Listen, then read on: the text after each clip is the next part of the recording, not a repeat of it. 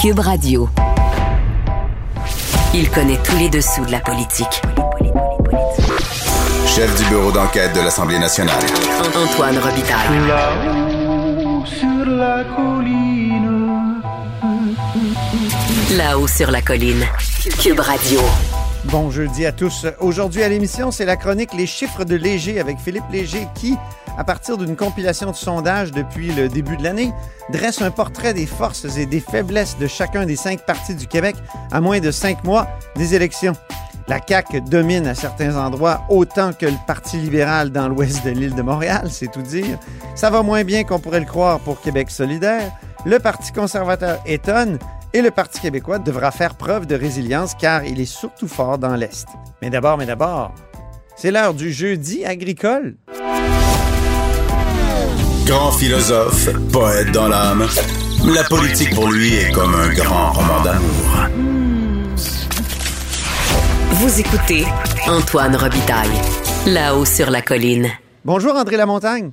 Bonjour Antoine, merci encore de, de, de, écoute, d'instituer cette espèce de petite tradition-là qu'on a de faire nos jeudis agricoles. Quasiment un chroniqueur, là, euh, Monsieur le ministre de l'Agriculture, je tiens à le souligner pour ceux qui ne vous connaissent pas. Donc, aujourd'hui, c'est une journée importante pour vous là, parce que c'est la troisième rencontre des partenaires euh, des politiques alimentaires.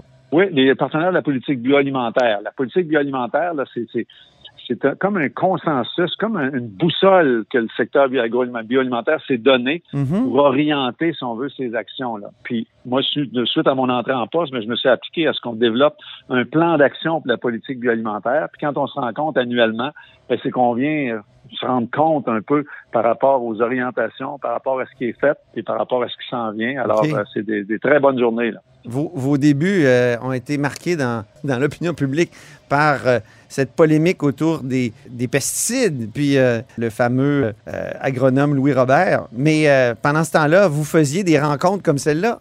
Tout à fait. Puis on a vraiment, on en a fait beaucoup de rencontres là, depuis depuis que je suis en poste là. Mais on a aujourd'hui, honnêtement, un secteur qui est en, en, en très bonne posture pour affronter les défis qu'on a présentement. Là. Les défis qui, qui, que ce soit la chaîne d'approvisionnement, les intrants, tout ça. Là. Mais on est entré dans cette dans cette situation-là avec un secteur qui, euh, au moment où on se Mais- parle, est est en effervescence, qui, qui, qui va bien. Là. Heureusement qu'il est en effervescence parce que le prix de l'essence doit affecter énormément les industries agricoles parce que et c'est et c'est les intrants aussi, ça coûte plus cher à cause de, de, de la guerre en Ukraine. Ça doit être terrible. Oui, oui, non, non, ça affecte vraiment.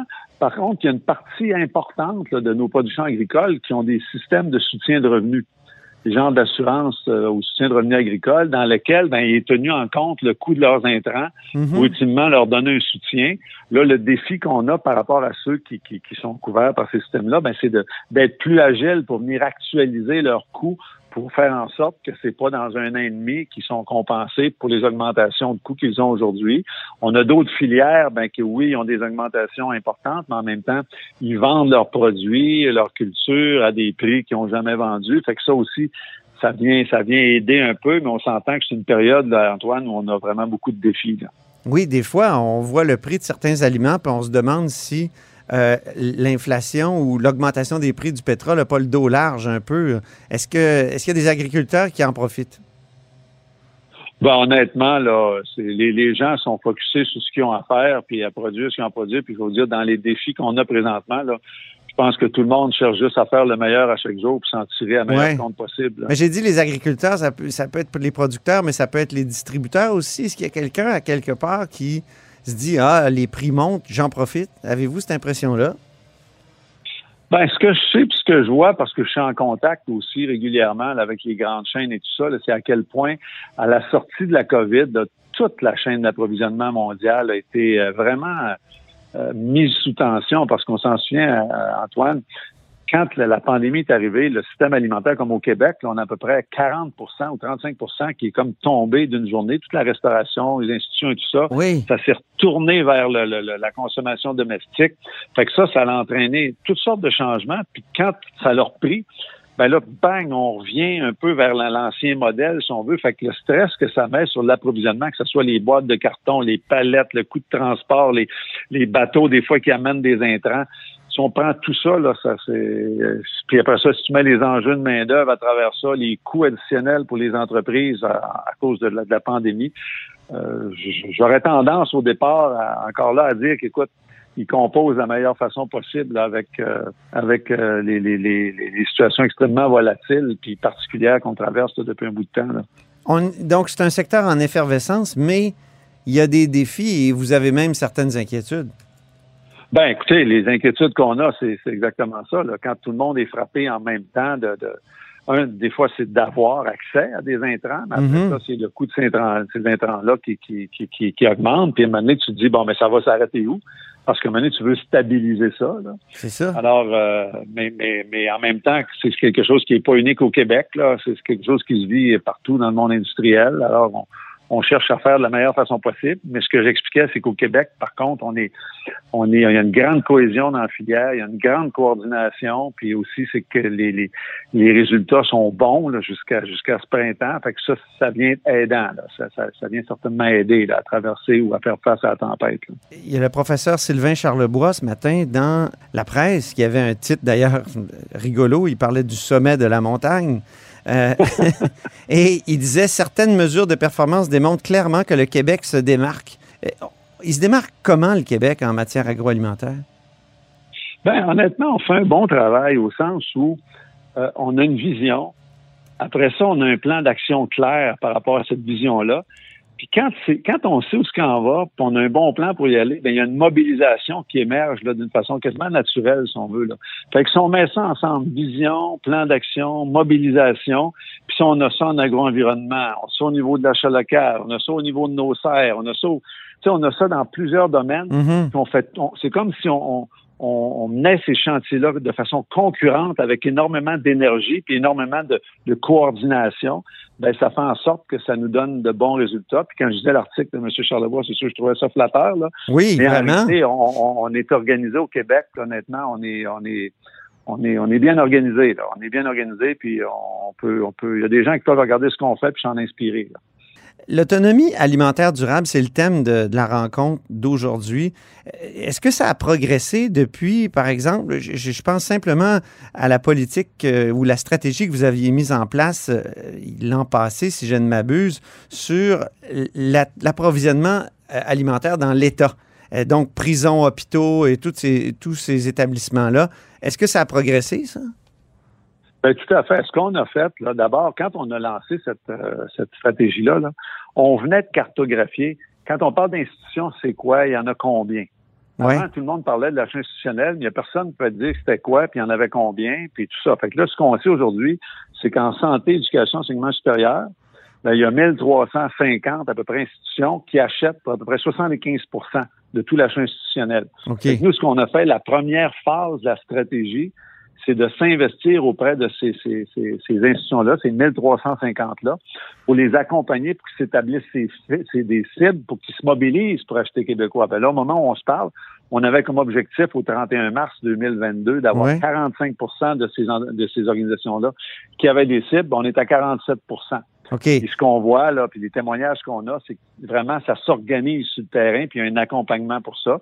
Puis les cibles pour 80, pour 2023, mais c'est d'avoir 85% puis en 2025, c'est d'avoir 100 des institutions publiques, là, santé, éducation, enseignement supérieur, qui vont avoir des cibles. Avec des cibles. Mais là, on passe de, c'est quoi, c'est 50 de, de l'approvisionnement alimentaire dans ces établissements-là qui, qui viennent du Québec, qui vient du Québec?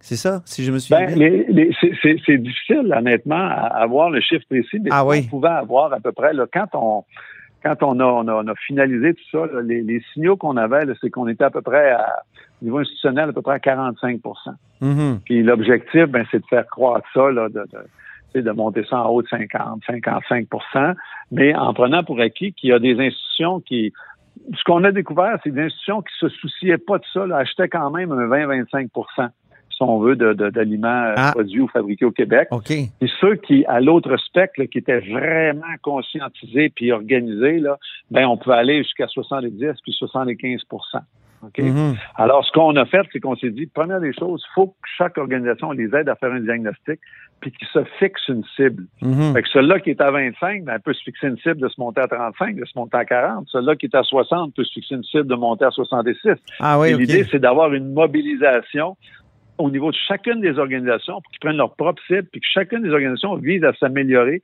par rapport à sa situation actuelle qu'elle va avoir Mm. elle-même diagnostiquée.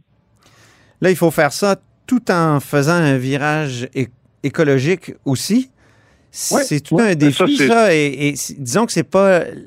En tout cas, de l'extérieur, on dit c'est pas la matière forte du gouvernement, euh, euh, l'environnement. Puis vous, vous avez, comme je l'ai évoqué au début, euh, eu vos problèmes avec la question des, des pesticides. Euh, le virage écologique, est-ce qu'il est possible dans cette, dans cette, Ben, dans cette dirais, situation, dans ce contexte-là? Honnêtement, ce qu'on est en train de faire, puis le plan d'agriculture durable que j'ai présenté en octobre 2020, c'est une première au Canada, puis on a un leadership exceptionnel dans ce qu'on a réussi à mettre en place. Il y a trois, trois grands piliers qu'on a mis en place. Le premier pilier, c'est venir accompagner les producteurs, les productrices avec de la rétribution pour les aider à changer Ah oui. la pratique culturelle en fonction des objectifs du, du, du plan d'agriculture durable. Oui, oui, vous m'avez parlé Puis- de ça. puis- ça marche, ça? C'est ça. Ben, ça marche très bien. On a, on a lancé l'inscription de, de cette première mouture-là du programme. On avait 56 millions jusqu'en 2025. Puis on pensait, on avait donné, on s'était donné six semaines pour que les producteurs s'inscrivent. Ça a pris 24 heures. OK. Puis les 56 millions étaient engagés. Puis on avait 1000, euh, euh, 1800 entreprises là, qui, qui, qui, qui, qui se sont euh, qui se sont inscrites là, pour justement améliorer les pratiques contre rétribution. Fait qu'on a développé, débloqué pour la, une nouvelle cohorte là, qu'on va procéder les inscriptions. On parle à ce moment-là de 29 millions. réduire les, les, les intrants. On parle de. Qu'est-ce que c'est le- ce, vi- ce virage-là? Il y a, Rappelez-moi. cinq objectifs. Il y a cinq objectifs dans le plan d'agriculture durable. Il y en a un qui c'est réduire l'utilisation des pesticides. Mhm. L'autre, c'est réduire l'utilisation des fertilisants de synthèse. L'autre, c'est améliorer la santé des sols. L'autre, Mm. c'est améliorer la qualité de l'eau, puis augmenter la biodiversité. Puis on a trouvé, avec le Centre d'études des coûts de production agricole, ils ont vraiment mis en place un modèle où il y a un certain nombre de pratiques que, dépendamment du type d'agriculture que tu fais, ben, tu peux opter pour certaines pratiques Mhm. qui vont venir aider pour chac- chacun de ces cinq champs-là. Fait que les gens, les entreprises peuvent avoir une rétribution en fonction des pratiques qu'ils mettent en place, puis l'impact que ça va avoir, la contribution que ça va avoir pour faire bouger l'aiguille du plan d'agriculture durable. OK. Fait que ça, c'est au niveau de la rétribution. Mais si vous vous souvenez, il y a toute la question de la recherche, voir Oui. questionner, tout ça? Ben, on a mis en place ce qu'on appelle le réseau québécois de recherche en agriculture durable. Encore, c'est quelque chose qui existe à peu près nulle part.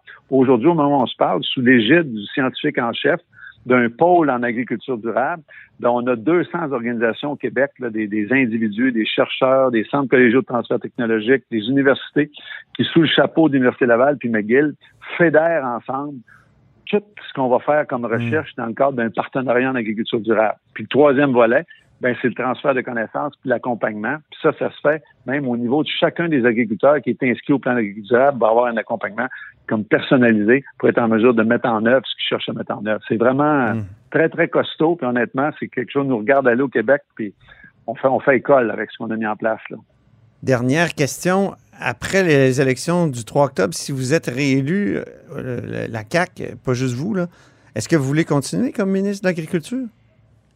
Ben, vous savez que c'est pas moi qui décide ça, mais c'est sûr, honnêtement, que moi, je suis comme sous mon X un peu, là, puis il y a beaucoup de grands chantiers qu'on a poussés concurremment, qu'on a réussi à faire bouger, puis il y a encore beaucoup de travail à faire. En même temps, ben, c'est sa prérogative de mon premier ministre de décider euh, s'il va encore que je fasse partie de son équipe. Après ça, ben, quelle responsabilité il veut me donner. Là, on va voir ça, mais c'est certain que je- je- des fois, je dis que j'ai le plus beau ministère, mais probablement qu'il y a plusieurs de mes collègues qui disent la même chose. Le plus beau comté aussi. Merci beaucoup. ah oui, oui, j'ai vraiment un beau côté. Allez, merci Antoine. Merci André Lamontagne. Au revoir. Portez-vous bien. Au revoir. André Lamontagne est ministre de l'Agriculture du gouvernement Legault. Grand philosophe, poète dans l'âme. La politique pour lui est comme un grand roman d'amour. Vous écoutez Antoine Robitaille, là-haut sur la colline. C'est maintenant l'heure des chiffres de léger. Oui, non. Non, vrai, non. Quelles sont vos opinions sur la guerre, le mariage, les grands. Bonjour Philippe Léger. Bonjour Antoine. Chroniqueur au journal, doctorant en sciences politiques avec qui on analyse périodiquement des questions d'actualité politique à travers les données de sondage, là, souvent sur plusieurs mois, quoi, même sur plusieurs années. Mais aujourd'hui, Philippe, à moins de cinq mois des élections, tu as fait une compilation des sondages politiques sur les intentions de vote depuis le début de l'année. Et euh, parlons de l'appui par région. Est-ce que l'avance de la CAQ, on commence par elle, est-ce qu'elle est présente euh, partout au Québec? Ouais, ben, la première observation qu'il faut faire quand on réunit les derniers sondages depuis l'année 2022, ce sont quatre, nos quatre derniers sondages qu'on a réunis. La première observation, c'est que la CAQ domine et la CAQ domine presque partout. Ah oui? Elle est vraiment impériale. Elle dépasse même les 50 Antoine dans cinq régions du Québec. On parle de Laurentide, Lanaudière, qui sont les deux, ces deux principales bastions. Quand on regarde les, les chiffres, Laurentide, Lanaudière, donc la rive nord, euh, de l'île de Montréal, c'est vraiment là où elle performe. Elle atteint même 57% dans la mondiale. On est plus proche du 60% que du 50 Donc, 57 C'est vraiment, c'est vraiment puissant, ça. Ça, ça. ça, ressemble beaucoup au vote libéral dans l'ouest de Montréal. Euh, ah. plus élevé actuellement que le vote libéral. Donc, le vote francophone des banlieues est plus élevé à la CAQ que le vote anglophone au Parti libéral présentement quand on dit qu'on qualifie la CAQ d'un parti de banlieue, ben on n'a pas nécessairement tort. Et les relats qu'on a vus sur tout le débat entourant l'étalement urbain, euh, et on a pu croire que ça pouvait nuire à la CAQ. Moi, j'ai écrit que ça pouvait nuire à la CAQ, peut-être à long terme. Euh, mais quand on regarde sur ces électeurs, sa base électorale, ben, c'est bien souvent des nafteurs qu'on appelle, donc des gens qui qui habitent en banlieue. Qui des quoi? Comment tu les appelles? Des naveteurs, donc des gens qui font des la navette entre Ah, des navetteurs, OK. Ah oui.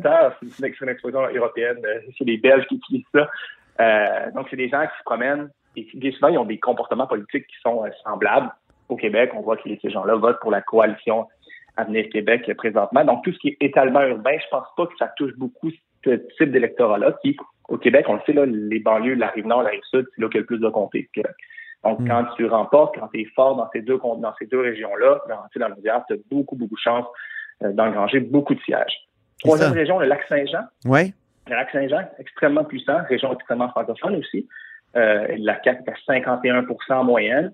Euh, et ensuite, on passe la Gaspésie, l'Abitibi. Donc, donc, ce sont deux régions dont l'échantillon reste relativement petit, mais ça reste quand même des dominations de la coalition Avenir Québec euh, dans ces deux régions-là. Donc, il y a véritablement ces cinq régions-là qui dépassent les 50% En politique, dans un système où il y a cinq partis politiques qui séparent le vote, c'est quand même assez exceptionnel. On n'a jamais vu ça. On, Peut-être qu'on pouvait voir ça dans le temps de Robert Bourassa, dans le temps du Parti québécois des années 70, 80, 90. Peut-être en, la fameuse élection de 81, qui est l'élection euh, qui, qui, où, où René Lévesque est allé chercher le plus d'appui. Exactement. Donc, on pouvait peut-être voir ça, mais on était quand même dans un système à deux partis politiques. Hmm. Euh, donc là, véritablement, on peut dire que la CAQ est impériale en ce moment au Québec. Le, le, vote du Parti conservateur, on en a beaucoup parlé. Euh, ils sont. Est-ce qu'ils sont concentrés dans la capitale nationale ou est-ce que ça commence à déborder? Bien, la, croyance populaire, qu'est-ce qui se dit beaucoup dans les médias, c'est d'affirmer qu'Éric Duhem, du Parti conservateur du Québec, c'est quand même un épiphénomène régional dans un contexte euh, écosystème particulier, un peu comme QS l'était au début des années 2010, au début des années 2000 dans la région de Montréal. Donc, on décrit un peu ça comme si c'était un écosystème particulier. Bon, on voit que son vote est un peu plus complexe. Euh, d'abord, j'ai écrit dans le journal il y a quelques, il y a quelques mois d'abord que son vote en termes de socio-démographique, quand on regarde les différents groupes socio-démographiques, c'est pas celui des plus pauvres, c'est plutôt celui des classes moyennes élevées qui gagnent probablement en haut de 80 000, en haut de 100 000. Donc, ce sont véritablement souvent des entrepreneurs de certaines régions. Et quand on regarde le vote par région, c'est ça qui est intéressant. Ouais. On s'aperçoit qu'il, oui, il performe dans la capitale nationale, environ à 21% derrière la coalition de Québec, deuxième, mais il performe aussi dans Chaudière-Appalaches. C'est là qu'il est le plus fort, à 27% en moyenne dans Chaudière-Appalaches et dans le centre du Québec. Donc, c'est un peu les anciens bastions à des kisses des années 2000. Ben oui, c'est ça. Là où que, les attitudes des gens sont beaucoup plus réfractaires à l'État. Euh, réfractaires à l'État sont également, bon, j'imagine sur la pandémie, avaient un positionnement où que l'État leur disait quoi faire, ça dérangeait un peu. Ce sont des, souvent des entrepreneurs, les réglementations, ça les fatigue. Euh, bon, c'est un peu le portrait qu'on peut voir en ce moment. Moi, je fais un lien avec euh, le Parti conservateur du Canada. Parce qu'on regarde les sièges du Parti conservateur du Canada, c'est essentiellement dans ces régions-là. Mm-hmm. Donc, on peut voir qu'il y a un vase communiquant entre le Parti conservateur canadien et le Parti conservateur québécois. J'ajouterai un autre élément. Si Pierre, Pierre, Pierre Poilievre est élu euh, en septembre prochain, si je ne me trompe pas, le 3 septembre prochain. Oui, oui. 10 septembre, moi, je pense. 10 septembre, ben, il va y avoir un vase communicant qui va être encore plus clair parce que on regarde les attaques de Pierre Poilievre envers Justin Trudeau, c'est essentiellement les mêmes attaques qu'Éric Duhem fait sur, euh, sur, sur François Legault. On pourrait interchanger les noms sur Twitter puis ça reviendrait essentiellement à la même chose. Il y a, il y a, il y a les crypto-monnaies, là. Il est un peu particulier oh. sur les crypto-monnaies, euh, Pierre Poilievre. Ouais.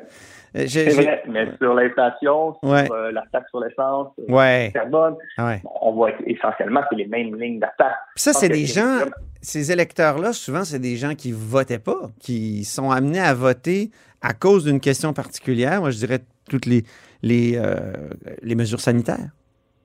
Ben, je dirais que c'est un mélange des deux. D'abord, Ouais. bien sûr, c'est des gens qui étaient abstentionnistes habitu- hab- hab- habituellement dans les élections. Je sais qu'il quand même, il enlève un peu de vote à la coalition Nice Québec. Euh, à la dernière élection de 2018, la CAQ a réussi à aller chercher ce vote-là très adéquiste.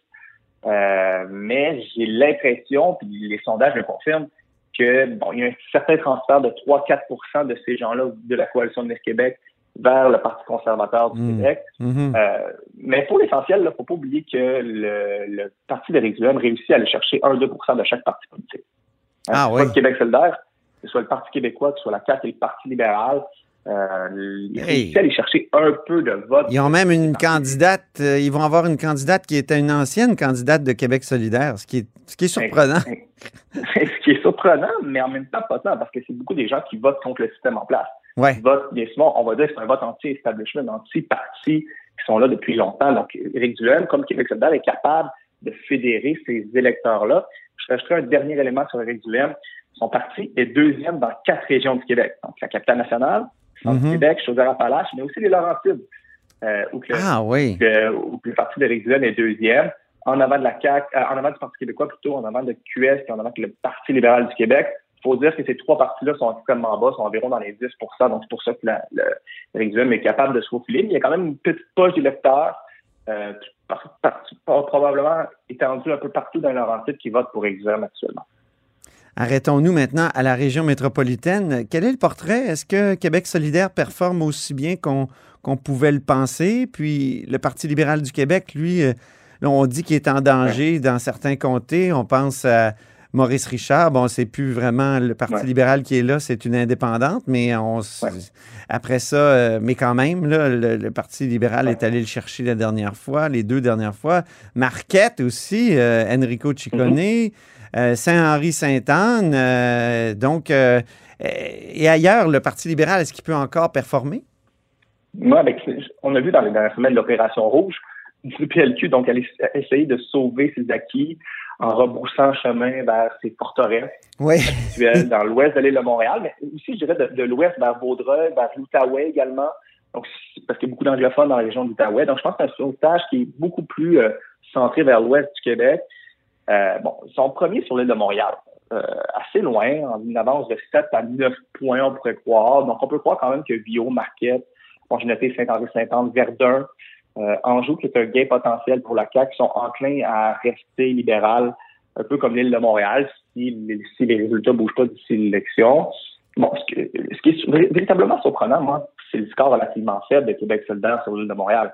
On prend nos moyennes, là, ils sont quand même en bas de 20% ce qui est relativement bas. Euh, et ce qui laissera aussi que le vote est concentré dans certains milieux francophones. Donc, des anciens, moi je crois, je fais l'hypothèse que ce sont des anciens électeurs péquistes Oui. qui ont soit vieilli ou des jeunes électeurs qui sont arrivés dans ces comtés-là, que ce soit dans, dans la région de Rosemont, dans la région de Villeray, dans les quartiers de Villeray, qui réussissent à, ben, qui sont tournés euh, progressivement vers Québec solidaire. Mais on peut pas dire qu'il existe de percée véritable dans les milieux anglophones immigrants pour euh, Québec solidaire. Ça reste pour le Parti libéral du Québec. Si on était pour faire l'archipel de l'île de Montréal, pour moi, il est séparé en trois blocs. Hum, Il y a l'île de Montréal, ouais. qui compte les comtés de Bourget, Pointe-aux-Trembles, Anjou, ou qui a un profil qui ressemble beaucoup plus aux banlieusards de Repentigny, de Terrebonne, euh, de Laval. Ça va, ça, probablement, ça va voter un peu plus CAC que, que dans les autres régions. Donc, ça ressemble beaucoup à, aux banlieues, rive nord, rive sud. Il y a les jeunes familles urbaines qui sont proches des lignes de métro, qui votent davantage QS. Vous le disiez, les quartiers de Villeray, les quartiers Mhm. de Rosemont, proches de l'université également, euh, qui sont des jeunes éduqués, euh, qui votent pour euh, Québec solidaire. Puis il y a l'ouest de l'île. Puis certains quartiers euh, ou qui sont, il y a un profil socio-démographique qui est beaucoup plus diversifié que dans le reste du Québec, qui vote Donc, libéral. QS pourrait plafonner, au fond, et- ou, ou même être en difficulté. Euh, moi, je, je crois que c'est plus une Dans ce résultat-là, quand ils sont à un peu moins de 20 dans- sur l'île de Montréal, on peut croire que leur acquis est extrêmement solide dans leurs comtés respectifs, mais que la possibilité de faire des gains, bon, présentement, elle est extrêmement ténue du côté du Québec solidaire. On- je vois pas comment ils peuvent faire des gains. Peut-être peut-être dans, dans Marquette, peut-être dans Bio, mais ça resterait une victoire en raison d'une division du vote. Si Mhm. euh, parce que qu'est-ce qui guette un peu le Parti libéral du Québec dans la région de Montréal? C'est pas tant que les anglophones euh, votent pour un autre parti politique. Je pense que la plupart de- des, des- des membres de la communauté anglophone risquent de voter libéral. Le, ré- le réel danger, c'est l'abstention.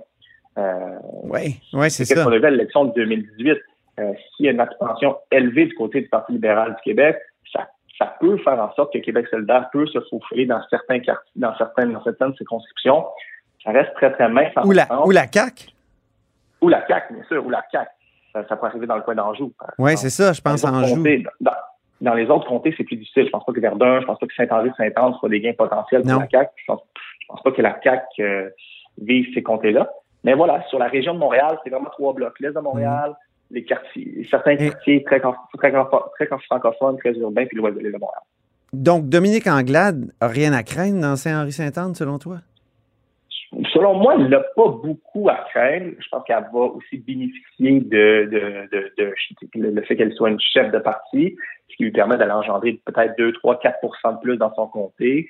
Euh, avec des résultats comme ça, là, je pense pas qu'elle peut craindre et je pense qu'elle peut même espérer, bien que la situation soit extrêmement négative au Parti libéral du Québec, si elle réussit à aller chercher ces gains-là, si elle réussit à garder Verdun, si elle réussit à garder Saint-Henri-Saint-Anne, Ouais. Marquette-Bio, ben, elle peut espérer demeurer l'opposition officielle à Québec. Là, on, on selon les projections, la CAQ est à environ à 100 sièges, 105 sièges euh, de possibilités. Il reste donc environ 20-25 sièges pour les quatre autres partis politiques. À ce compte-là, ça se peut très bien que le Parti libéral demeure l'opposition officielle avec un score symbolique.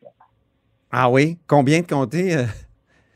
17? je euh, crois moi, j'ai entendu 17. Bon, je pense qu'on est entre 12 et 17 pour le Parti libéral. Entre 12 et du Québec. 17. Oui, selon les, les, les projections, selon ce qu'on voit. Bon, tout dépend, comme, comme, comme je te le dis, des, de l'abstention dans certains comtés, mais je pense pas qu'on va sortir de l'Est d'Anjou. Je pense que c'est peine perdue. Son comté, son comté, sa circonscription le plus à l'Est au Québec, c'est Anjou. Faut Hmm. pas l'oublier. Euh, et donc, je pense pas qu'ils peuvent espérer. Moi, je pense même qu'Anjou est enclin à tomber dans les mains de la coalition Avenir Québec. Sais, souvent, on, fait la comparaison avec une tache d'huile. Quand, un- quand un comté devient euh, la couleur de la coalition Avenir Québec, ben, c'est une tache d'huile alentour. Donc, Bourget est passé à la CAQ, Pointe-aux-Trembles est passé à la CAQ, Anjou, qui est une circonscription adjacente à ces deux comtés-là, comme une tache d'huile, le vote de la CAQ pourrait se répandre vers Anjou. C'est mon hypothèse. Mhm. Euh, à Québec solidaire, on se dit souvent en croissance. Euh, Est-ce qu'il y a des possibilités de, de gains en dehors de Montréal? Ça a été la grande nouveauté de 2018. Là. Ils sont allés Ouais. chercher euh, des sièges un peu partout, Sherbrooke, euh, en Abitibi. donc, est-ce que QS est, est en mode de- défensif en 2022? Ouais. Je pense que la première chose qu'il faut dire, c'est que Québec solidaire est assez surprenant en campagne électorale. Ils font souvent de bonnes campagnes électorales, réussissent à aller chercher deux, trois points de plus que, que leur score en début de campagne. Mais si on regarde les, les différents sondages depuis 2022, on peut pas dire que Québec solidaire actuellement est un parti en croissance comme on l'entend un peu partout. Là. Hmm. Leur opération de crédibilisation puis de recentrage vers une gauche plus social-démocrate slash écologique, ben, ça réussit pas à fédérer de large, de larges parties de la population. Peut-être que ça, euh, ça, ça réconforte sa base électorale actuelle, mais ça réussit pas à aller chercher de niveau comté. Moi, je fais l'hypothèse que tant et aussi longtemps que QS ne sera pas capable de s'adre- de s'adresser aux banlieusards, là où que la majorité des sièges francophones, qui sont Ouais. nombreux, que ce soit Lonaudière, Laurentide, Montérégie, ben, ils seront au mieux, euh, ils feront des, des, des gains ici par là, mais je pense pas qu'on puisse espérer du côté de Québec solidaire de larges de larges accès euh, en termes de sièges. Euh, je pense que leur, leur force de Québec solidaire, c'est Ouais. de concentrer leur vote dans certains comtés. Par exemple, quand ils gagnent un comté, ils réussissent à, euh, à- de, de- de le garder, ce comté-là, mais sont pas si forts dans toutes les régions du Québec. On regarde, par exemple, le portrait de la capitale nationale. Ouais. Ils sont, sont derrière Éric Duhem, euh, environ à 14, entre 13, 14 peut-être. Et à ce compte-là, on peut croire qu'ils vont garder peut-être Tachereau et Jean Lesage, mais on peut aussi croire que ce score-là, qui est relativement faible, mais c'est concentré dans ces deux circonscriptions-là euh, à 13 Ouais, Ils c'est ne ça. réussissent pas à sortir de ces, de ces circonscriptions, faire des percées ailleurs. Donc, la tâche d'huile, auquel je faisais référence, Ouais. elle ne réussit pas à se répandre partout, elle reste très concentrée. La tâche, l'huile est très concentrée, réussit C'est ça. On l'a confiné euh, à deux comtés seulement. Euh, mais euh, dis-moi, en Mauricie, euh, je lis qu'ils sont deuxièmes? Ouais, Avec ben, ça, solidaire? C'est peut-être un. C'est vraiment Peut-être, surprenant, euh, ça. C'est la Mauricie, c'est. Je pense toujours à Maurice Duplessis euh, quand je vous lis Mauricie. Euh, je sais que ça n'a pas rapport, mais je- c'est quand même un, un- un secteur assez conservateur, euh, d'une Ouais. certaine Je pense que je pense que c'est un vote francophone qui était historiquement au Parti libéral, qui s'est peut-être transféré vers la vers Québec solidaire en Ah. Mauricie. OK. C'est peut-être ça. Peut-être aussi il y a l'aspect l'université de Trois-Rivières, euh, l'université de Trois-Rivières, qui fait en sorte que ce vote-là, qui euh, peut être concentré dans, dans, dans, dans la, disons, dans, dans le quartier de l'université de Trois-Rivières. Euh, à part de ça, j'ai de la misère à véritablement voir comment ils pourraient faire des gains dans cette Mhm. région-là. Ça reste très concentré pour la coalition Avenir Québec. Et ça, c'est un peu le problème de tous les partis politiques. La CAQ est tellement forte que même s'ils font euh, un gain de 4-5 sinon en Outaouais, s'ils font un gain de 4-5 en Estrie ou même en Mauricie, la coalition Avenir Québec est tellement dominante. Au final, ces gains-là risquent d'être euh, risquent d'être assez, de ne pas se, se traduire en siège. Euh, rapidement, le Parti québécois, maintenant, on n'a pas parlé. On dirait qu'il est pas mal restreint euh, au Bas-Saint-Laurent et en Gaspésie. Peut-être Alexis Deschaines dans Bonaventure et Pascal Bérubé dans son fief Ouais. De Matane. c'est assez révélateur le fait qu'on n'a pas beaucoup parlé du Parti québécois parce qu'il est relativement faible dans toutes les régions du Québec, Ouais. le Bas-Saint-Laurent, en Gaspésie, les îles de la Madeleine, qui ont un certain, un certain momentum. Alex Deschaines, tu, tu l'as nommé. Euh, bon, je pense que le, le Bas-Saint-Laurent, ça va rester une région qui, euh, exception au Québec, le fait que Pascal Bérubé est là, euh, bon, ça fait en sorte que son, le, le score du Parti québécois est, euh, si je peux me permettre l'anglicisme, boosté dans cette région-là Mhm. euh, boosté dans le Bas-Saint-Laurent, donc environ à 20% Bon, je pense que c'est un phénomène de Pascal Bérubé, mais pour le reste, si je suis le Parti québécois et que je regarde ces, euh, ces chiffres-là, si je regarde euh, les chiffres de sondage, je serais très, très inquiet. Je peux peut-être espérer garder les îles de la Madeleine, bonne aventure, mais pour le reste, ça va être extrêmement difficile à la prochaine élection. Peut-être Rimouski, euh, dans le Bas-Saint-Laurent, euh, mais pour le reste, Rivi- Rivière-du-Loup, Témiscouata, mais Malgré tout, ils réussissent à aller chercher des candidatures euh, importantes. Je pense à Jeanne Robin dans, dans Tachereau à Québec. Euh, je- Ouais. C'est quand même une candidature de qualité. une candidature de qualité qui va être épaulée probablement par Agnès Maltais. Oui. Euh, toute l'organisation d'Agnès Maltais que- que- qu'elle a, qu'elle a réussi à fédérer dans, dans les- dans- lorsqu'elle était au pouvoir. Il y a quand même une organisation pour le PQ. Euh, c'est un peu un paradoxe. Hein. Le Parti québécois a réussi à aller chercher vraiment des euh, dans, dans cette, dans cette saison des candidatures. Le Parti québécois se fait très, très bien actuellement. Ils vont chercher des candidats qui sont véritablement de qualité. Après, est-ce que ces candidats-là vont réussir à être élus? C'est une autre histoire, mais pour l'instant, s'ils veulent créer un momentum avec des candidats de qualité qui vont peut-être créer des phénomènes qui sont euh, régionaux, qui sont, euh, qui sont qui sont fermés dans, dans certaines circonscriptions, c'est une réussite pour euh, le Parti québécois. C'est ça. Il y a Stéphane. Stéphane Enfield, euh, par exemple, euh, qui, qui est un avocat en immigration, qui se présente. Dans Masson. oui, dans Masson. Donc, historiquement, c'est un bon comté pour le PQ, mais on sait qu'ils sont pas très forts dans ce- cette région-là, selon tes chiffres. Donc, j'ai l'impression que le PQ, quand il va gagner, il va gagner grâce à des personnalités. C'est un peu comme, euh, je sais pas, Véronique Yvon en 2018 ou euh, Catherine Fournier en Ouais. 2018. Ça, ça- ça reste extrêmement rare que des comptes. C'est comme un, un, iceberg en politique, là, c'est extrêmement rare. Le fait que Joliette demeure la- un iceberg péquiste, c'est très, très rare. là. Quand, Mm. quand- comme je reviens à mon image de Flash Duel, quand la CAC, l'huile de la CAC s'est répandue partout, ben, c'est très rare qu'il y ait un comté qui reste bleu. Ça prend des phénomènes qui sont extrêmement forts localement. Je pense à Véronique Bon, je pense à Pascal Birbé, on pourrait penser à Joël Arsenault dans la ville de la Madeleine. Euh, bon, Alexis Deschênes, on l'a nommé. Euh, bon, ça reste à voir pour le Parti québécois s'ils sont capables, avec des candidats locaux de qualité connus, capables Mm. d'aller chercher peut-être 5 ou 6% la prime aux candidats vedettes, la prime aux candidats le- à à des candidats locaux. Ça pourrait avantager le PQ. Euh, je pense que c'est leur grande espérance euh, d'ici le prochain scrutin. Merci beaucoup, Philippe Léger. Merci Antoine. C'est une analyse euh, très complète, en tout cas, puis on a pris le temps. Je suis très content. C'était les chiffres de Léger. On se reprend dans quelques semaines. Parfait. Salut. Cube Radio.